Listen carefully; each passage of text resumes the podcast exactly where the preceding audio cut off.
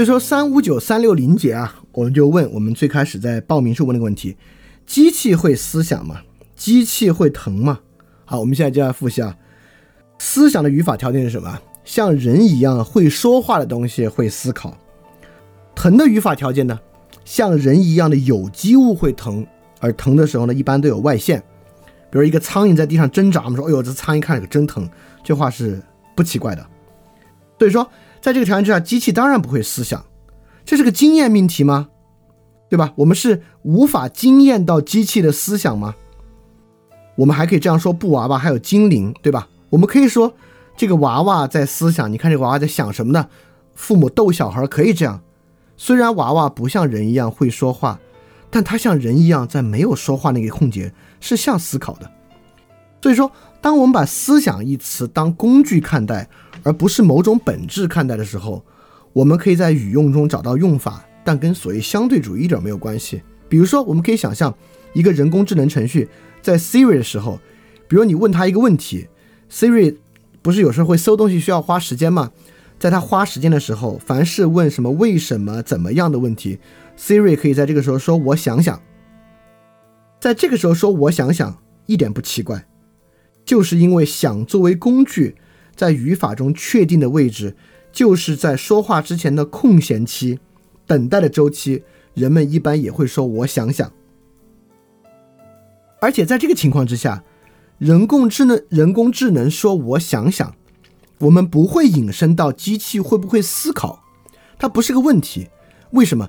因为我们从最开始分辨想的时候，我们现在把想放在和说相关的语法环境之中，我们根本就没有构筑想与思考能力与智慧之间的关系，没有这些关系，不用想这些关系。所以，我们更不会说，因为 Siri 说了“我想想”，我们就问 Siri 什么时候会拥有人的意识啊？没有这个问题，因为在“想”这个词的语法环境之中，根本就不涉及这些进一步衍生的东西。对，机器会思想吗？机器会疼吗？就是这样。比如我们那个、那个、那个、那个、那个、那个 Boston Dynamic，它那个机器人虽然是无机物，但我们比如它被人踹一脚之后，它可以拿手捂着肚子，我们也可以说哈哈哈，这个机器人好疼。对，这个说法不会导致我们引申去想。我靠，机器人有感官吗？机器人能像人一样感受吗？因为在这个语法的条件之下，根本引申不到这个疼来自于人的内在感官这个角度，就是环境和外线，这是很自然的用法。而且即使我不不这么教，我们也会这么说。而这么说，我们不会感觉奇怪，也不会进一步往上里去问那些过度的误导我们的问题。这就是语法问题给予我们的帮助和语法问题如何树立句子的意义。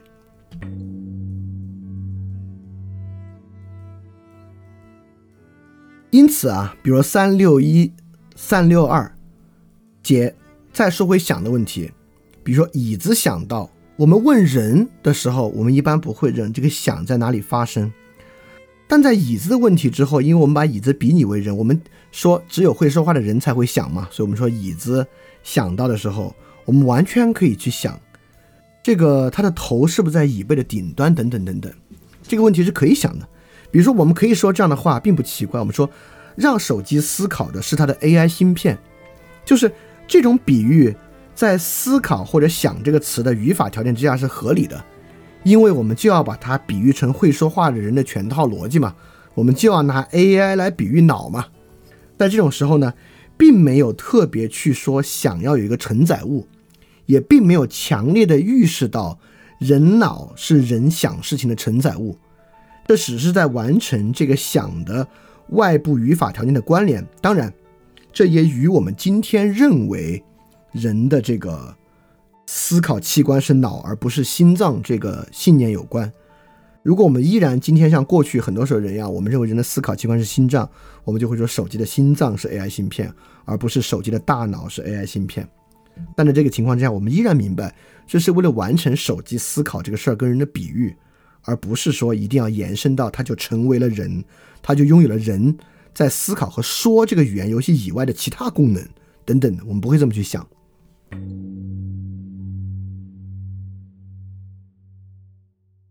所以在三六三节之间，我们对比一下，我们对比一下过去那套想法和变成语法问题之后，我们在说想或者传达，就是 communicate 这个词的意义之上，我们想法的区别。在过去，我们比如说用逻辑的方法定义想，就是想的器官内部发生的活动，大脑内部发生的活动是想，对吧？因此，人这儿呢是大脑，机器这儿呢是芯片。那在语法条件之下，想是什么呢？是坐落在说等一系列语言相关外线语境中的一个说法，就是在说之前的停顿，说中间的停顿和等等这种外线的时候，我们说人是在想。所以说它是个功能词汇。我们说想的时候呢，人说想的时候是有一个语法基础的。那机器在说想的时候呢，就是在比喻人的想的基础。比如说机器在。呃，计算机程序在回应之前，回应你之前，等待运算的时候，网速慢的时候，它可以说我还在思考，我还在想，这些话是没有问题的。但这话呢，并不引，并不引入，这是一个植物器官内部发生的活动，跟这没关系。传达也一样，communicate 这个词啊，如果我们过去用逻辑的方式或者信息论的方式定义它，communicate 就是信息在主体间传递，那人。的 communicate 是什么呢？用语言传递信息，机器呢？比如用 U 盘传递信息。你看语言如何起作用，在过去就有一个包裹的比喻，也就是说，语言呢，就是把人的思想包裹在语言之中，传递给另外一个人。我们就会这么比喻，但这个比喻是有问题的。这个比喻的问题在于，当我们收到一个包裹，你收一个快递啊，这快递包拆开里边是拿得出东西的，但人的语言拿过来没？你把语言拆开还剩什么？语言是拆不开的，语言拆完之后，就像维特根斯坦问啊，一个思想语言伴随，语言拿走，剩下的伴随物是什么？就没有了。所以说，这个包裹比喻认为信息是传递的比喻是不对的。所以说，如果传达，我们说怎么说是 communicate 的语的语法条件，就是以有目的的方式使用语言，叫 communicate。对。机器当然也可以用人的比喻来说语言，比如 Java 的编译器、解释器，这就是在以人的方式有目的的使用语言。比如蜜蜂，我们可以说蜜蜂的语言，蜜蜂在传达信息，蜜蜂的符号和符号背后采蜜方向的目的，也是一个人的比喻。我们绝对不会问。我们有时候写科幻片啊，什么蜂巢意识，它会不会产生人的意识？但实际过程中，我们其实不会去想这个蜜蜂的蜂群最后会不会进化出人脑的意识，就我们完全不会这么想这个问题。虽然我们能够用人使用语言和目的的方式去比喻性的叫蜜蜂的传达。所以说起传达，维特根斯坦就说，我们太习惯于在谈话中通过语言传达。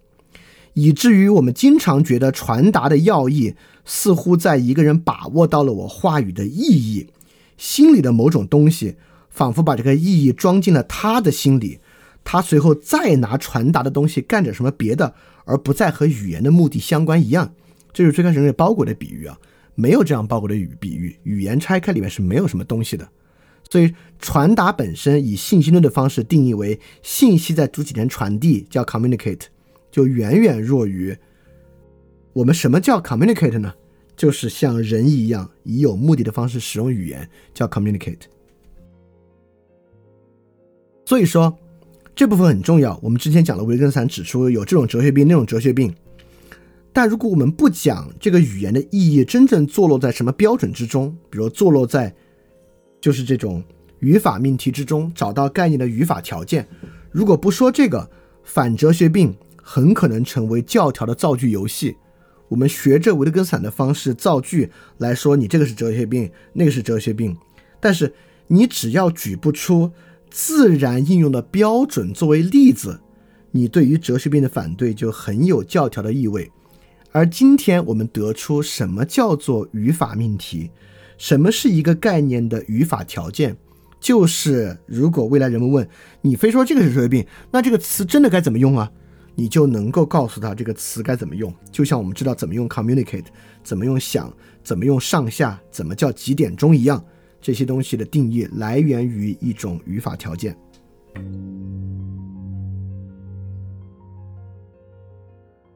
所以最后啊，三六四到三六六节，维特根斯坦举了一个例子来教我们怎么样不去引入那些错误的问题，就是心算，对吧？我们每个人当然都有心算的经验，所以我们一样可以问：如果我们认为心算不是一个语法条件啊，不是一个语法命题，而是一个经验命题，我们每个人当然都经验过心算了，那我们就要问：心算在哪里发生？大脑里面负责计算的脑区是哪一块儿？人可以心算，是否代表人有数的本能？脑子里面有数的范畴？人的内部有数本能和数的范畴？康德就认为有数的范畴，对吧？这个当然可以引发哲学病啊！我们就要问：那是不是人既然可以心算啊，人的脑子里面有数本能和数的范畴，那数字是不是才是真正的语言？那宇宙的真理是不是更容易被人的数本能接受，而不是语言本能接受？所以引发出来数学之美啊，这那这那这那的，所以简单的从心算这个概念，确实可以哲学病的引发到这部分来，对吧？一旦你认为心算是一个经验命题，维维特根斯坦的用法和分析方式依然是，还是那个问题，跟想和说一样，心算跟指算之间到底有没有本质性的区别？心算是不是从来不用符号？指算是不是从来不用思考？就也就是说，我们能不能想象一个人所有心算都能够写得出来，或者指算跟心算有某种不可还原的关系？就心算和指算之间是不是有一种非常非常明确的区别？当然，心算中间有很多跳过的步骤，对吧？你可以从中间直接开始，等等等等。你也可以问，这个心算的开端哪儿来的？我怎么会跳到那个心算的步骤上去？维特斯坦就就举了另外一个例子啊，他是来自这个歌德的一个戏剧《这个铁手葛兹风》贝利辛根里面的一个角色和主教下棋，剧里下棋嘛，当然一上来就是从中间开始的了，对吧？我们就问，这是真下棋吗？维特根斯坦说，我们当然觉得是对吧？他们俩在真下棋，他们俩可以从一步棋局的中间开始，那我们就要问。那这盘棋的开始在哪儿呢？因为一盘象棋得有开始啊，对吧？当然有开始，如果没有开始的话，怎么是一盘真象棋呢？那我们就要去追溯，那这个戏剧里象棋的开始在哪里呢？维特根斯坦认为啊，这就像我们追溯心算的开端一样，意思是说这是追溯不到的啊，这就像这个圆规直尺等分三等分三等分一个角一样，这是不可能的。吴天凯，吴天凯接着问：“心算不如纸算实在吗？”有人当然会这么想，对吧？就是心算呢都是没什么不能印证的，就纸上算才能印证。但吴天凯说，也有人态度相反啊，就纸算没有心算实在。这是罗素的想法，sense data 很简单，就是说纸啊、墨水啊都是感官的资料，也就是说你在纸上算，它也是一个 sense data。这些 sense data 还是要内在的变到你的心里面去感受、去演算，所以指算你可以说指算就是辅助心算，所以心算最实在。这两种说法听着都有道理，对吧？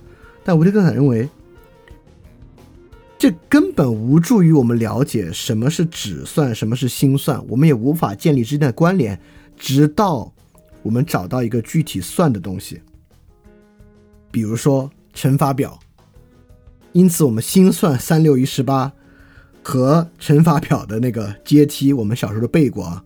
我们就可以说，心算是什么样啊？就像是这样，因为本来就是这样。因为很多时候你心算，你可能一下背不出来六九多少，你得从中间开始背。你可能背背三九二七四九三十六五九四十五六九五十四，你得这么背，对吧？它就像你在回溯那个表一样。当然有其他算法也不一样，因此是说。什么是心算与指算的关系？不是抽象的去看，就像我们不是在说什么是找词儿与那个词儿出现的关系。那你要问他找的是什么词儿？那同样我们就要问算的是什么？因此，一到说他在算乘法，维特根斯坦说，于是这一心灵过程和纸上这一过程相应，这句话就有了意义。这时再谈论符号意象。依附于某种魔化的方式来表现这个符号本身，就产生了意义。因此，心算和只算这两个东西，我们使用“心算”这个词词被我们理解的语法条件和真正的中介，在于算的是什么。一旦有算的是什么，这个心算就落到了实处。因为世界上拥有的不是一种抽象的心算，就像我们有的不是一种找词儿。看到一幅画，找一个什么东西来描述，和把英文翻成德文，虽然都叫找词儿，但其实是不同的两种东西。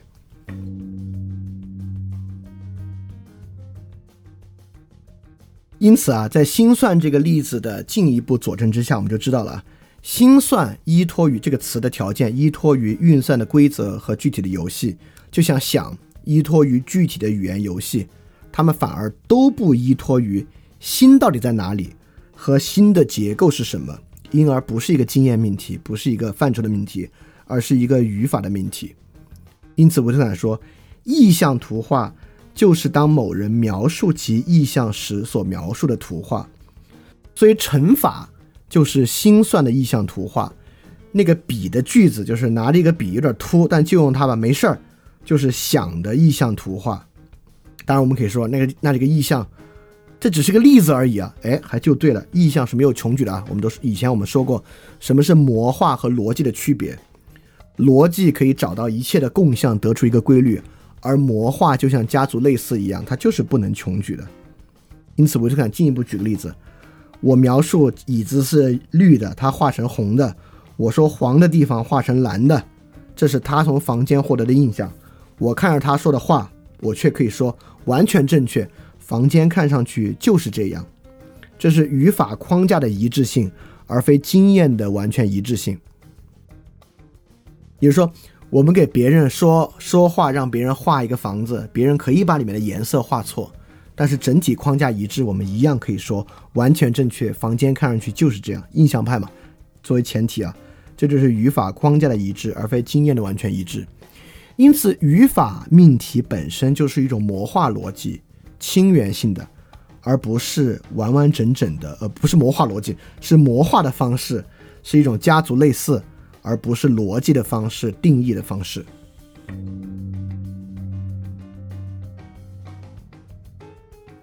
所以最后回到我们最开始跟心理学关联，这种意象的 mental image，就是我们到底如何来理解什么叫想象，什么叫思考，什么叫思维，什么叫情绪等等词汇呢？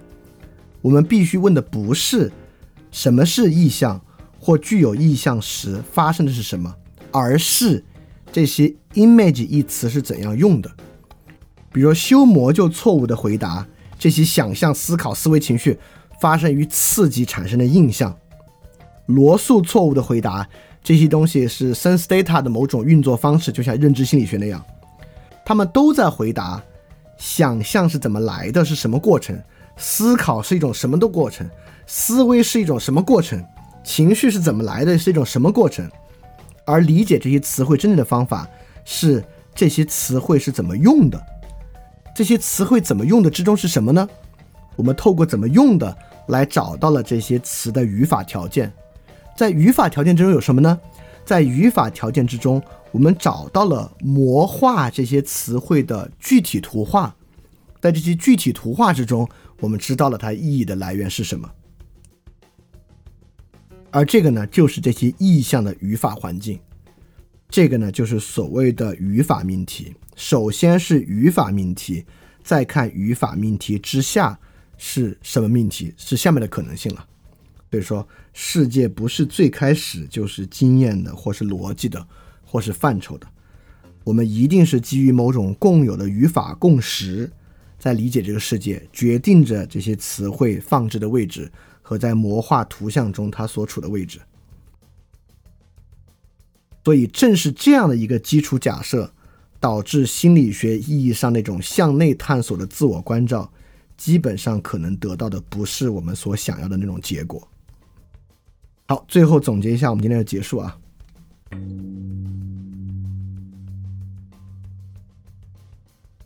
所以说到意象经验，我们怎么理解这些东西呢？因为经验很重要啊，经验是我们人理解意义的基本单元嘛。康德让我们说过，所以休谟认为经验是啥呢？客观的刺激和直接的印象构成我们的经验，就是这些信息。所以指物很重要，我们总能指出我们受到的是什么样的刺激。那维特斯坦就会反对，不是这样的。为什么有这个印象，并不来源于那个刺激物，那个植物的刺激物，因为这个印象已经受到了概念语法条件的决定，印象产生于概念的 image 之中。因此，这个雨的沙沙声，并不来源于我们听到了外面雨的沙沙声的这个刺激，而来源于我们无数次看到人们描述雨的时候，在描述雨的沙沙声。这个呢，构成了我们的某种经验。那康德认为呢，经验不是修谟那样构成的，是我们内在范畴构成我们的经验。这个呢，跟心理学有很近的关系。因为心理学就是在康德的十二范畴之外，发明了更多的内在范畴，认为这些内在范畴正是经验的构成，不管是潜意识啊、荣格那些更复杂。比如康德认为，我们构成自然必然性的经验呢，就是一套力学原理等等的。而思想的自由性呢，在康德这里是二律背反的，是没有的。而心理学恰恰就是在思想的自由性这部分发明了更多更多的范畴来规范它。但如果我们类似康德，我们认为具有一套内在范畴，我们这个想法就很像是心理学，就很容易引向心理学。而维特根斯坦认为呢，经验确实依赖于范畴，但不是内在范畴，而是外在的语法构成，就人与人间共识的公共的语法构成。经验的构成和判断都得依靠这个语法的分辨，所以我们以为是经验命题、范畴命题的。其实是语法的命题，因此想到自然的合用的语法范围，通过这些来克服那些错误构成错误的命题，构成我们以为是经验的或者逻辑的或者范畴的命题，克服那些错误的发问，克服那些缺乏语法环境的发问，导致我们影像的歧途，就能够帮助我们获得正确的经验。和正确的认识，这个呢，就是维特根斯坦我们前面一直提到的，为什么管这些东西叫语法分析，管这个东西叫语法命题？这个语法的意思是什么？不是我们那个主谓宾定状补那套语法，而维特根斯坦所指的这个语法，就是概念的语法分析，指的是什么意思？而这个语法分析是怎么运作在我们平时思考和呃分辨实际的语言使用之中的？当然，这个东西就是挺复杂的，我知道啊，而且今天的量挺大。今天我我为什么要截到三七零的原因，就是我觉得要把语法去讲清楚，就得讲到三七零这个问题，尤其是在心算这个例子之下，它才变得比较清楚。尤其什么能问，什么不能问，呃，什么叫它的语法本身，尤其是心算乘法那个例子要记得啊，这个东西呢才变得足够的清晰。对。没关系，这期节目我实在太长了。我过去的节目都截三节，今天的节目我打算，比如说截五节，我们能够把这个问题呢，呃，讲得更明白一些。就是大家如果反复听的话，可能有更多的依据。当然没关系啊，就是这不是最后一次讲，以后我们还会，因为这才讲了一大半嘛，之后的部分应该还会反复提到语法命题，能把它变得更加的清楚。包括接着往下继续读呢，我自己的认识也应该能够加深一些。呃，如果今天你觉得哦。哇，信息量太大了，我没有完全 get 到。呃，我们也可以保持耐心，因为这不是 维特根斯坦最后一期节目，我们还会继续往下进展。好，今天已经我今天拖长时间太久了，我大概来看看大家有没有什么问题吧，我们随便回答几个吧。因为我觉得如果现在听到这个时候还全神贯注的，兴许有一些问题啊，我还是反正拖了这么久了，再多拖十五分钟也无所谓，我们问一问。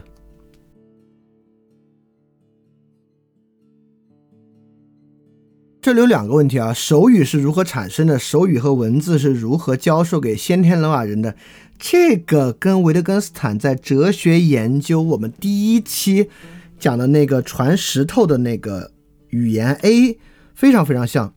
就手语本身的传授有两个路径，第一个是最自然的手语，是手语使用者和家人之间，由于他的家人不是聋哑人，而他是聋哑人，先天聋哑人。家人与他产生自然接触之中，会在语用、手语语用，就是实际功能之中产生很多手语。比如说，那个人，我们很很明显，一个人他哪儿疼，他渴，他要吃饭等等功能，能够有一个手势，这是第一个起源。第二个起源是聋哑人之间，因为很多聋哑人会被遗弃，而遗弃的聋哑人会在特殊学校，这些聋哑人之间为了彼此沟通的用途而产生的手语。所以我们能够想象，人产生手语是用途的，而本身呢，也可以首先从指物开始。但因为小孩的语言也很也也可以从指物开始嘛，但是指物背后那套复杂的语用背景，在使用手语的人身上可能就比较难。这也是他们学习语言如果脱离这个书写语言啊，他们的语言功能其实非常非常初级的原因。而且即使有书写语言之后，他们也没有足够的语料像我们这样熟练的使用书写语言。对手语的问题，我通过这次我自己去搜了一下，也简单的了解了一下。我也得说，我对手语还没有那么了解。而且，但是现在呢，我对这个问题还挺好奇的。所以之后在维特根坦接下来过程之中，我可能还会去多了解一下手语。如果我能看到一些别的信息呢，我会在之后的节目中再补充，甚至我会做一些 special 来讲讲手语的问题。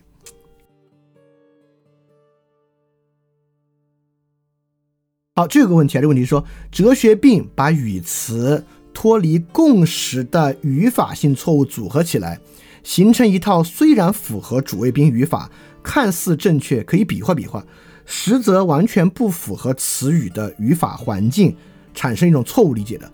所以要解决哲学病呢，就需要寻找语词的正确使用的自然回忆，这个理解是否错误？我我在里面加了一些词汇啊，但总的来说没有加很多。我觉得刚刚这个描述呢，就是一个比较好的描述，就是一个比较好的描述。当我们讨论一些看似非常终极问题的时候，就要回到这个语言自然语法使用的情境。这个我们之后维特根斯坦再往下讲，我们会讲讲艾耶尔。呃呃，对对，艾耶尔和这个，哎呀，今天记人名真是一个很大的问题。写那个书人叫叫啥来着？就是牛津学派另外一个自然语言的那个自然语言学派的那个大的语言学家，哎呦，今天讲了三个多小时，脑子有点糊了。对，就是他，他是把这个英语词典里面很多词从词典里拿出来，一个一个找它的自然语言使用环境和意义的。就他澄清了很多词的用法，我们之前提到过一次，就是他曾经过知道这个词的用法。就之后有机会我们会再讲。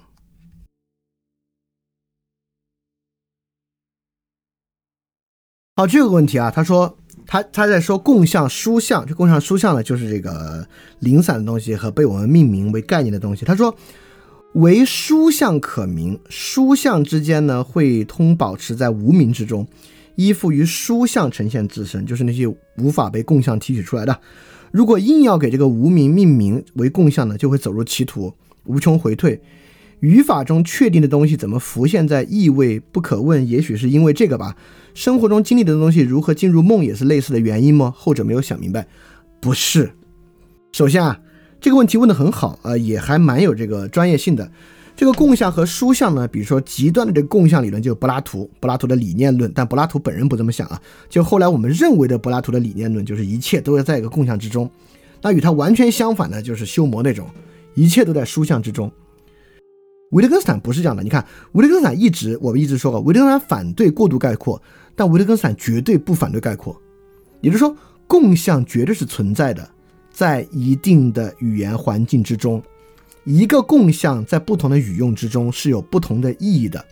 维特根斯坦不认为一旦形成共相就会走入歧途，但如果你认为你有一个放之四海而皆准真理性的共相，你就会走入歧途。所以我认为维特根斯坦这个是一种概括的中道，绝对可以概括。我们甚至可以概括到一种共识的语法基础。这个语法基础反过来会塑造我们的基础经验，塑造我们对于信息的认识呢？这个是多强烈的东西啊！但这个不是无穷回退和歧途，除非你认为你有这种呃逻辑完备性的共相，或者笼罩一切的共相那种绝对真实的东西啊，你才会误入歧途。所以还真的不是这样啊。哦，对我刚才说查字典那位，就是把在把字典中很多词汇拿来做语法分辨，那个是奥斯汀啊。对，谢谢群里这个 A 进同学的提示，我脑子真的有点不行了。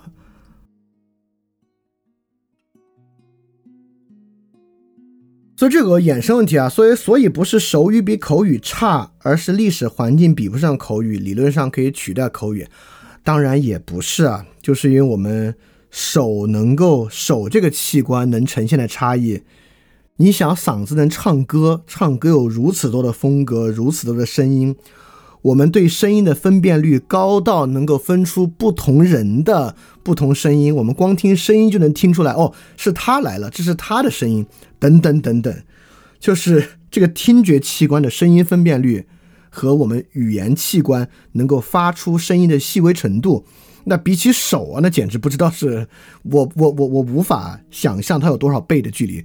虽然视觉的这个分辨率超级高，但是手这个器官实在是摆不出太精细的东西啊。我觉得是这样的。这有个问题啊，体现出一种很广义的错误。他说他在读推理小说，已经看到很多作者留下关于谜底的信息和伏笔。然后在看到一个新的信息之后，瞬间就大致把一切的信息串起来，好像就知道了谜底了。这个瞬间的思考过程似乎没有用语言。维特根斯坦怎么解释？你读的是小说，看的是留言，看到新的信息，然后把之前的这些信息突然串起来了。你说你这个思考过程没有用语言，那只能说这个瞬间串联的过程是什么？似乎没有用语言。那维特根斯坦就要说。明明有那么自然的解释，你最后能够形成，比如说，比如每个柯南故事，我们最后都能形成一个叙述，对吧？那个也会演给你一个叙述。实际上，杀手的杀人过程是这样、这样、这样、这样。那在侦探小说之中，你也是能够用语言把它反过来说出来的。那为什么你说你没有使用语言呢？就这个整个思考过程的基础构成中间的信息，最后的呈现都完完全全是语言性的。我我们当然，维特根斯坦也不会排除啊，这中间会不会有细微的过程，似乎不能完全用语言概括，有可能存在那样的情况。但你非要抓出那个情况来说，这是思考的本质，这是读侦探小说真正串联之处。维特根斯坦就会认为，有有一个那么自然的解释，为什么侦探小说最后都需要一个。呃，反过来结尾的时候，把这个侦探探案过程和作案手法的信息重排串联的过程，就是说明需要用语言把它串起来嘛？有这么自然的解释，为什么非要那么看重那中间似乎有一点点脱离语言的部分和情节呢？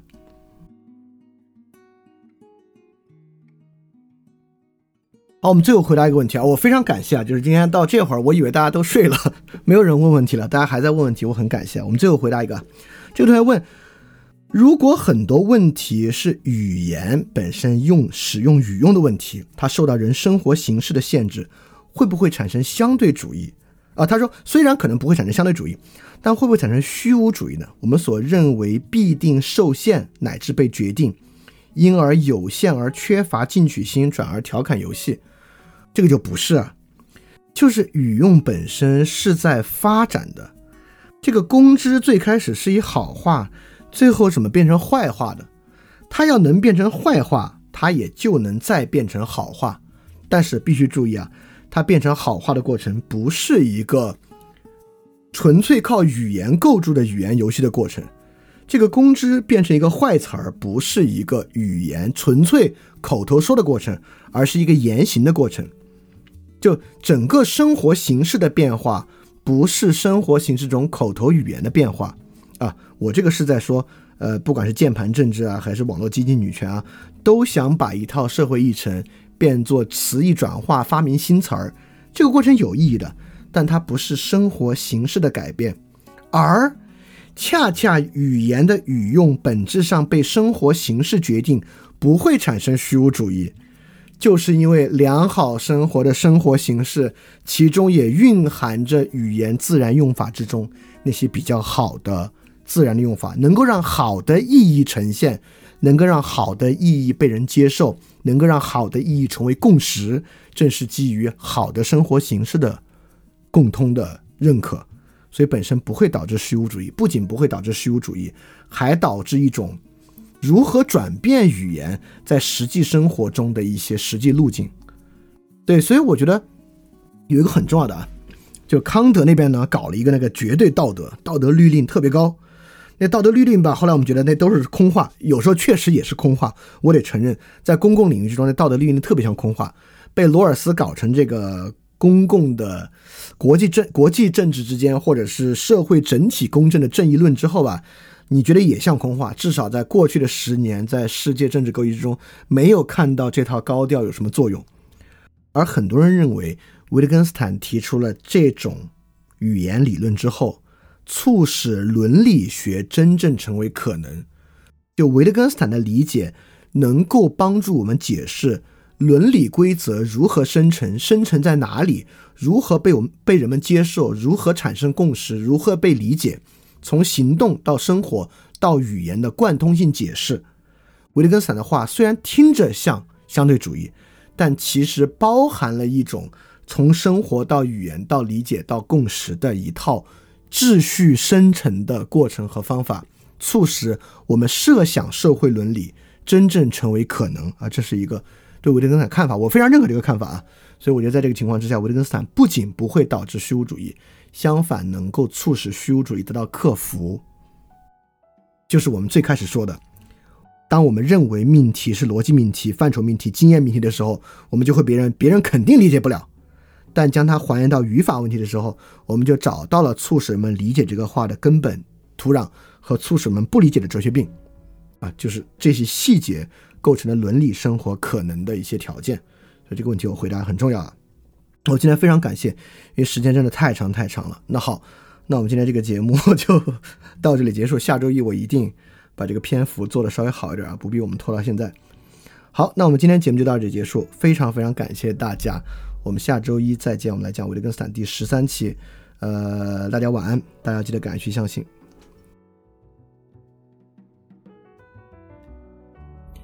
欢迎转发节目，邀请更多人参与到翻转电台的知识分享之中来。如果想参与微信群的活动，请添加微信号“想借 Joy Share”，X I A N G。J I E J O Y S H A R E，并发送“翻转电台”就可以加入微信群了，欢迎你来。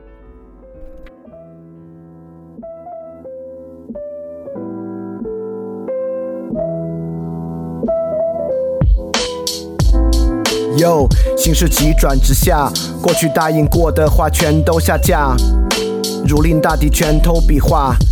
听着齐声夸赞，让人害怕。哟，过去发生根本没法总结，却因历史翻开新的系列。我觉得不像他们口里说的那个基业，这里玩的全是不伦不类。真他妈感觉只能对后人惭愧，到这剩下的本领只有下跪。其实没被抓住什么软肋，连沉默都成了我们的敢作敢为。编个花都没差，变成发丢，称个八，全天下是一家球。叫他爸爸，旁人羡煞，菜谱端发粥。思想检查资格来吧，真他妈是一流。我想叫醒在这的生活，它不算太差的灵魂，它没有太怕的，赶快起床。跟那些欲望太大的，脑子里道理太傻的，秀词就玩的太花的，下到战场，拿出时间真的道理，我们孜孜以求。知道这次灵魂斗争需要旷日持久，无畏不是我们的承诺，今后不再发愁。等到最后，我们一起放弃复仇。好，接下来换个方式，所以最好不要惹我四川话的人格，听到起。小娃儿些最好少上点儿网，尤其是些莫名堂的少往我这闯。小学生的骂人话根本不痛不痒，大人说话小崽儿最好听到起个人会去想。你们人再多，我走都不得作数，我不得给你们服，务就等你们走投无路。因为妻子的命运从来都是弃子，你们再板命都不可能成为他们的继子。反正我就当你们都是我的逆子，狗屁不通耍起嘴皮子也是特别没得意思。我平时还有点闲情逸致，好多人都以为翻转电台是个好大的体质。我十项全能肯定不得失误，你们要等我的瑕疵，只能等到你们都迟暮。碰到翻转电台，算你今年命犯太岁，我的道理把你们一个二个全部都要得罪。所以还是回去把电台节目多听几遍，放下个人的成见，反正你的成见特别简单。然后好的东西开始呈现，以前伤你心的东西，现在帮你生活打开局面。我说你们是逆子，肯定就要对你们负责，把你们的丑灵魂拿起来精雕细刻。道理耐心，哪怕枉费口舌三寸不烂舌。等你醒悟痛改前非，做个相反的选择。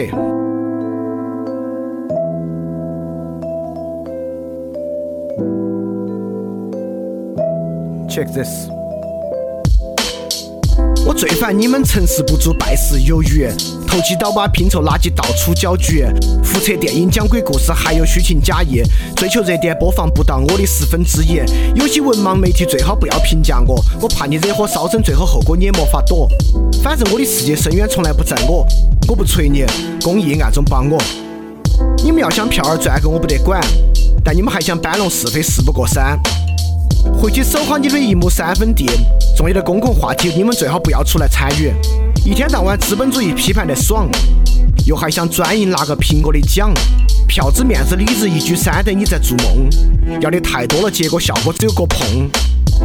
我的东西一百年之后还有人听，你的节目一个月后肯定无人问津。上面的内容最好不要对号入座，我怕你生意遭不住去病床久卧。不过你做的事情也是舍本逐末，基本是助纣为虐，粉饰太平。我早就看懂了你的骨气基本等于零。哪天央视搞博客大赛，你肯定第一个报名。